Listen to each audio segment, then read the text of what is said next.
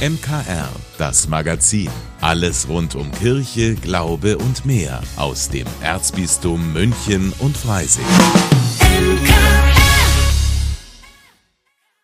Heute mit Linda Burkhardt. Die einen kommen gerade aus dem Urlaub, andere planen schon fleißig, wo es im Sommer hingehen soll. Und viele wollen wieder weiter weg und das geht am schnellsten und einfachsten mit dem Flugzeug. Jetzt ist Fliegen bekanntlich gerade für die Umwelt nicht die beste Fortbewegungsmöglichkeit, aber manchmal geht's halt auch nicht anders, sagt Steffen Windschall. Er arbeitet für Jesuiten weltweit. Ob jetzt ein Urlaubsflug oder eine Dienstreise, es gibt viele Situationen, in denen wir die Emission von Treibhausgasen kaum vermeiden können. Aber wir können versuchen, sie auszugleichen. Und mit dem CO2-Rechner laden wir alle Flugreisen dazu ein, eben solidarisch zu sein mit den Leuten, die am schlimmsten unter den Auswirkungen der Klimakrise zu leiden haben, nämlich den Menschen im globalen Süden. Den Emissionsrechner gibt's auf der Homepage von Jesuiten weltweit. Alles, was eingegeben werden muss, ist die Flugdauer. Letztendlich geht es darum, ein Bewusstsein zu schaffen für die ökologische Problematik, die mit Flugreisen einhergeht. Für eine ganz genaue Berechnung von CO2-Emissionen werden Detailangaben nötig. Wir wollen eher eine einfache Kalkulation ermöglichen, und daher verwenden wir einen Durchschnittswert von 225 Kilogramm CO2 pro Flugstunde. Und das Kompensieren von 100 Kilogramm CO2 kostet ungefähr 2,50 Euro. Ein Flug nach Mallorca dauert zum Beispiel etwas über zwei Stunden. Da würde dann eine Ausgleichszahlung von 12,19 Euro anfallen.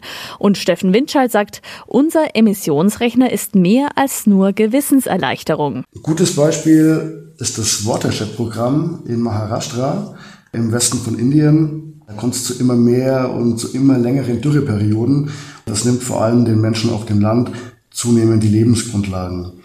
Und äh, durch Watershed wird tatsächlich eine Wiederbegrünung von Flächen erreicht, die vorher völlig versteppt waren. Das ist eine sehr einfache und effektive Grabentechnik. Dadurch wird der Regen gefangen und das karge Land fängt wieder an zu blühen. Das Geld für solche Projekte kommt aus Spenden. Und wer spenden will, geht ganz einfach über einen Button direkt unter dem Emissionsrechner. Das Geld geht dann in Klima- und Landwirtschaftsprojekte auf der ganzen Welt. Und diese Klimaschutzprojekte tragen tatsächlich dazu bei, den CO2-Ausstoß zu verringern, zum Beispiel durch Aufforstung. Und sie unterstützen die lokale Bevölkerung vor Ort. Sie lindern Armut, sie stärken ganz explizit Frauen, ähm, sie schützen die Gesundheit und schaffen ganz neue Perspektiven durch neue Einkommensmöglichkeiten zum Beispiel. Also mit besserem Gewissen in den Flieger. Und bei den aktuellen Flugpreisen fallen die paar Euro mehr dann auch schon fast nicht mehr ins Gewicht. Sie ist nicht so bekannt wie die Assamkirche oder die Theatinerkirche. Dabei gehört sie zu den ältesten Kirchen Münchens, das Nikolauskircherl in Engelschalking. Aktuell ist es um das kleine Kirchlein aber nicht gut bestellt. Corbinian Bauer war vor Ort. Durch eine kleine Holztür geht Pfarrer Peter Dusswald in den schlichten Kirchenraum. Die Wände waren einmal weiß, bis auf einen barocken Hochaltar und eine Handvoll Heiligenfiguren ist St. Nikolaus leer. In sechs Reihen stehen einfache Sitzbänke, auf ihnen hat sich eine deutliche Staubschicht gebildet. Ja, weil wir schon seit einer gewissen Zeit nicht mehr reingekommen sind jetzt weil wir eben Angst haben, dass sich am Gewölbe, an, an der Decke eben, der flachen Decke eben, die Balken eben, äh, was die nachgeben könnten. Das sind alte Eichenbalken und die haben in den letzten Jahrzehnten mehr Feuchtigkeit erwischt, als ihnen gut tut, weil das Dach undicht geworden ist und die sind von daher nicht mehr, sagt der Statiker, nicht mehr tragfähig. Eigentlich gibt es in St. Nikolaus mindestens einmal pro Woche einen Gottesdienst und es ist ein beliebter Ort für Taufen und Hochzeiten. Außerdem finden hier die Abschiedsfeiern für Beerdigungen auf dem angrenzenden Friedhof statt. Seit rund einem Dreivierteljahr ist die kleine Filialkirche von St. Emmeram aber bereits gesperrt. Ein Zustand, mit dem sich Pfarrgemeinderat Stefan Disser nur schwer anfreunden kann. Ja, das ist ein enormer Verlust, weil die Möglichkeit, hier Gottesdienst zu feiern, wegfällt. Wir ähm, können die Kirche jetzt schon länger nicht mehr nutzen. Und das ist unsere primäre Zielsetzung, dass wir zum einen wieder Gottesdienst feiern, aber auch nicht zuletzt auch dieses kulturhistorisch bedeutende Kirchlein wieder zugänglich machen. Rund 700 Jahre alt ist die Kirche, erbaut in der Übergangszeit zwischen Romanik und Gotik. Teilweise stammen auch die Dachbalken noch aus dieser Zeit. Holzwurm und Fäule haben den Dachstuhl jedoch morsch werden lassen. Und das ist nicht das einzige Problem, erklärt Heinz Langhammer von der Kirchenverwaltung. Der ständige Westwind hat das Dach immer in Richtung äh, unseres Dachreiters gedrückt und dieser Dachreiter wurde dadurch immer mehr verschoben. Das heißt, er sitzt fast nicht mehr auf seinem Fundament. Dadurch ist es mittlerweile auch außerhalb der Kirche auf dem Friedhof gefährlich. Bei Sturm wird der daher inzwischen gesperrt. Um die Kirche wieder in einen einwandfreien Zustand zu versetzen, müssten das Türmlein und der Dachstuhl aufwendig saniert werden, erklärt Langhammer. Zwischenzeitlich würde es aber auch eine Art architektonischer Gipsverband tun. Der Denkmalschutz will ja immer, dass das Original wiederhergestellt wird. Das heißt, wir müssten alle Balken drei, viermal stückeln. Das heißt, dort, wo sie verfault sind, das rausnehmen, frisches Holz einsetzen, was eine unendliche Arbeit bedeutet. Und wir würden es jetzt einfacher machen, mit Einverständnis des Denkmalamtes, muss ich betonen. Wir würden das Ganze eben mit Schienen überlappen. Entweder aus Holz oder Metall. Ein Provisorium, aber eines, das ein bis 200 Jahre halten dürfte, schätzt Langhammer. Rund 150.000 Euro sollen diese Notfallmaßnahmen kosten. Dafür sammelt die Pfarrei St. Emmeram nun Spenden. Allein in den ersten zwei Wochen der Aktion sind so rund 30.000 Euro zusammengekommen. Aber da geht noch mehr, hofft Stefan Disser. Darum hat der Pfarrgemeinderat auch noch diverse Benefizveranstaltungen geplant. Wir wollen hier äh, beispielsweise eine äh, musikalische Veranstaltung auch haben, wo verschiedene Gruppen auftreten. Es wird eine Veranstaltung geben, äh, Kunst kennt kein Alter, wo sowohl Kinder als auch ältere Menschen malen, nämlich zum Thema Nikolauskircherl. Und der Erlös für den Verkauf dieser Kunstwerke soll ebenso dem Nikolauskircherl zugutekommen. So soll möglichst bald mit den Notfallmaßnahmen begonnen werden können. In St. Nikolaus hoffen sie, dass bis zum Patrozinium am 6. Dezember wieder Gottesdienste gefeiert werden können. Corbinian Bauer für das MKR. 200 Mal schauen Jugendliche jeden Tag auf ihr Smartphone und Erwachsene unterbrechen ihre Arbeit etwa alle 10 Minuten, um neue Mails zu lesen. Vielen fällt es immer schwerer, sich zu konzentrieren, klar im Kopf zu bleiben, weil dauernd neue digitale Reize eintreffen. Was geht da vor im Kopf? Darüber spricht meine Kollegin Gabi Hafner in ihrem Podcast Einfach Leben mit einem Hirnforscher. Gabi, ist es ein Problem, das vor allem Kinder und Jugendliche betrifft? Nein, auch wir Erwachsene springen auf die digitalen Reize wirklich stark an und sind in kürzester Zeit mit der Aufmerksamkeit ganz woanders. Das zeigen Statistiken. Ein üblicher deutscher Firmenmitarbeiter hat innerhalb von 40 Sekunden auf eine E-Mail, die er eingeht, bereits geantwortet. Das zeigt, wie schnell wir hier uns ablenken lassen. Nicht nur bei der Arbeit, nicht nur beim Lernen, sondern leider eben auch im Privatleben. Ist denn die Informationsfülle wirklich so viel größer als im Verhältnis zu früher?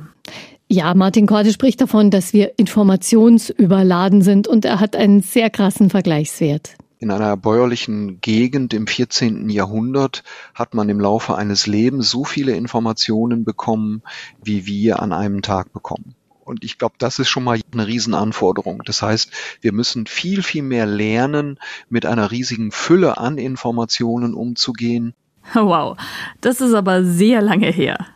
Allerdings nur haben sich unsere Gehirne gar nicht so stark verändert.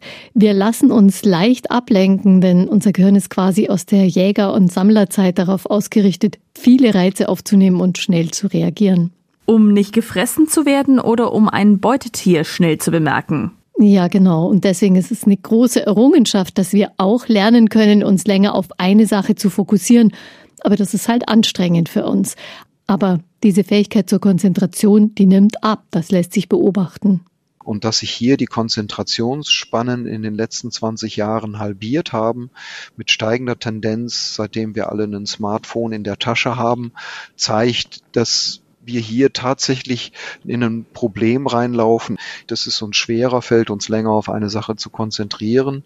Und das macht das Arbeiten ineffektiver und manchmal braucht man auch eine längere Zeit, über ein Thema nachzudenken, um eben auch eine Lösung zu finden. Können wir das auffangen? Ja, und dafür plädiert der Neurowissenschaftler auch unbedingt, da etwas dagegen zu tun, nicht unnötig viele digitale Reize aufnehmen Und bei den Kindern, aber auch am eigenen Smartphone und Rechner alles so einstellen, dass man nicht dauernd durch Benachrichtigungen abgelenkt wird.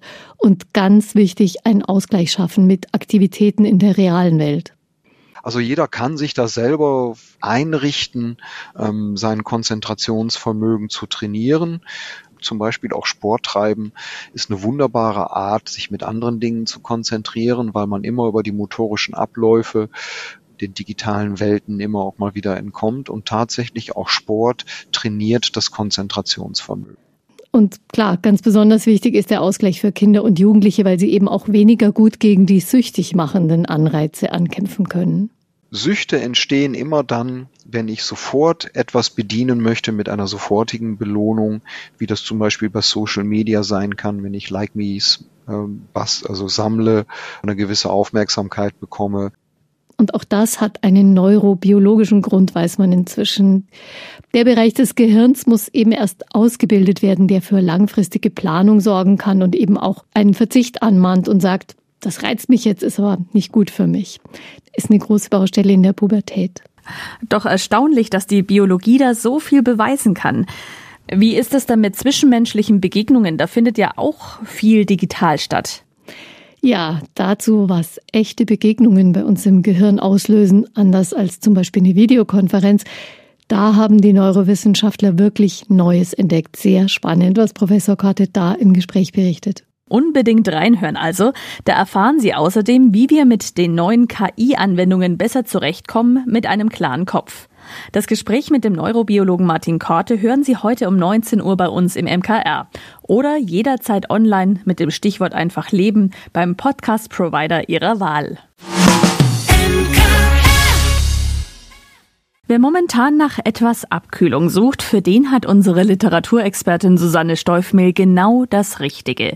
Ihr Lesetipp diese Woche ist ein Krimi, der im eiskalten isländischen Winter spielt. Münchner Kirchenradio. Literatur 30 Tage Dunkelheit heißt der Debütroman von Jenny Lund-Matzen und erzählt von der unglaublichen lebensgefährlichen Eskapade einer dänischen Schriftstellerin, die sich zum Schreiben in die Einsamkeit eines abgelegenen Dorfes auf Island zurückgezogen hat. Hier, wo sie weder die Sprache noch die Mentalität der Menschen versteht, will sie sich der Herausforderung stellen, in einem ihr fremden Genre zu wildern und einen Krimi zu schreiben. Die Handlung. Hanna Krause-Bendix ist Liebling des Feuilletons, doch leider ist die Zahl der Menschen, die ihre tiefgründig, abstrakten, selbstanalysierenden Bücher tatsächlich lesen, sehr überschaubar. Auch wenn sie sich dem Mainstream angewidert verweigert, blickt Hannah neidvoll auf die Verkaufszahlen ihrer Konkurrenz. Auf einer Veranstaltung ihres Verlages in Kopenhagen kommt es zum Eklat. An den Rand der Aufmerksamkeit gedrängt, beobachtet Hannah die eloquente Show des überaus erfolgreichen Jörn Jensen. Als er vorgibt, ihre Bücher zu lieben und sie als Inspiration für seine eigenen bezeichnet, platzt Hannah der Kragen und sie schreit vor laufender Kamera heraus, jeder Idiot könne innerhalb von vier Wochen einen Krimi schreiben. Der smarte Jensen fordert sie heraus, dies unter Beweis zu stellen und nagelt die wütende und nicht mehr ganz nüchterne Hanna darauf fest, in einem Monat abzuliefern. Nun steckt sie in der Patsche, denn erstens hat sie keine Ahnung von Spannungsliteratur und zweitens leidet sie seit geraumer Zeit unter einer massiven Schreibhemmung.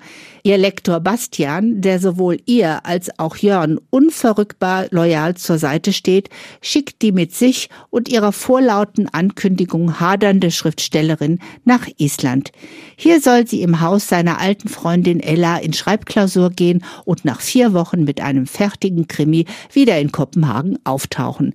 Kaum hat sich Hannah mit ihrem Laptop und einem Koffer voller Rotwein in ihrem neuen Domizil eingerichtet und noch bevor sie sich einigermaßen akklimatisiert hat, wird die Leiche von Thor, Ellas Lieblingsneffen im Hafenbecken gefunden. Spannungsfaktor. Sollte die grausame Wirklichkeit des Todes eines jungen Menschen Hannah tatsächlich die Vorlage zu ihrem Krimi liefern? Leider ist es nicht so einfach. Und das, was Hannah anfangs zu Papier bringt, gleicht eher einer zusammenfassenden Nacherzählung als einem elektrisierenden Thriller. Viel mehr als das Schreiben interessiert sich die Städterin ohnehin für die Ermittlungen, die Dorfpolizist Viktor in ihren Augen viel zu lasch angeht. Hanna mischt sich ein, befragt ihrerseits die zurückhaltenden Dorfbewohner und bringt sich mit ihrem tölpelhaften Detektivspiel in große Gefahr. Dass sie sich dabei Hals über Kopf in die Ehefrau des Gesetzeshüters verliebt, macht ihre Situation noch ein wenig komplizierter.